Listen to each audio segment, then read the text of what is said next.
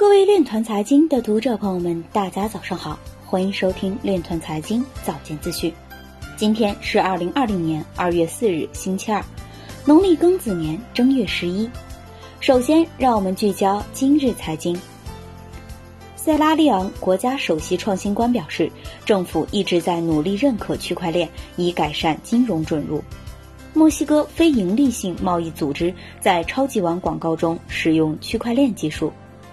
复旦大学发展研究院副院长表示，媒体应依托区块链等应用新业态，培植和强化技术基因。七部门印发海运业高质量发展意见，并称推进区块链全球航运服务网络平台研究应用。涉嫌影子银行一案，被告拒绝认罪协议。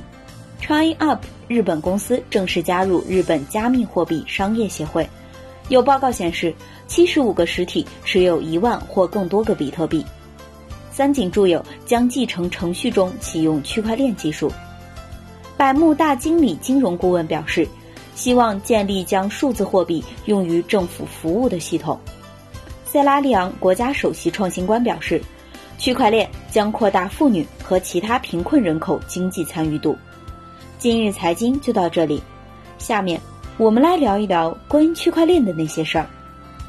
二月三日，数字资产研究院学术与技术委员会主席朱家明发文讨论产业区块链称，人们一般认为提出区块链产业概念是受到互联网产业概念的启发，希望在区块链领域能够重复互联网与产业结合、深度融合的历史，最终形成基于区块链技术的产业形态。但在现实经济活动中，区块链产业虽有进展，但比预期要缓慢得多，特别是难以重复和移植产业互联网的历史经验，而且看不到在短期内得以突破的前景。